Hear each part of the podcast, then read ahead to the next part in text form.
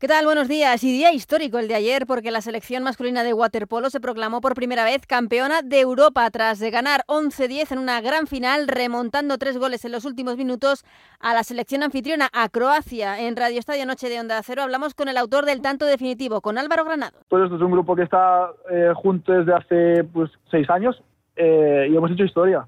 Y como te he dicho, el deporte no, no te da a veces lo que te merece.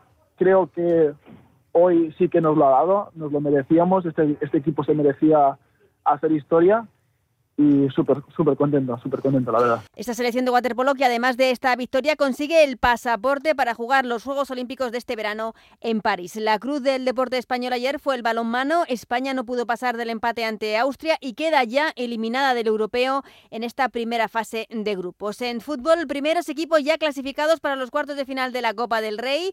El Sevilla que se impuso 1-3 al Getafe con doblete del joven Isaac Romero. El Athletic Club de Bilbao que ganó el derby al Alavés 2-0 también con doblete de Villa Libre y el Mallorca que se impuso al Tenerife 0-1 con un gol en el último minuto de la prórroga. Hoy tres partidos más de estos octavos de final del torneo del CAO. A las 8 Valencia Celta, a las 9 Osasuna Real Sociedad y a las 9 y media Girona Rayo Vallecano. En la Supercopa Femenina el Levante es el primer finalista tras ganar 1-3 al Atlético de Madrid con dos goles de Cavi Núñez en la prórroga. Hoy a las 7 segunda semifinal entre el Barça y el Real Madrid. La jornada al completo la podrán seguir en el Radio Estadio de Onda Cero. Y en tenis, buen debut de Carlos Alcaraz en Australia al imponerse en tres sets al francés Gasquet. Es, es normal, ¿no? Primer partido después de, de dos meses sin, sin, competir.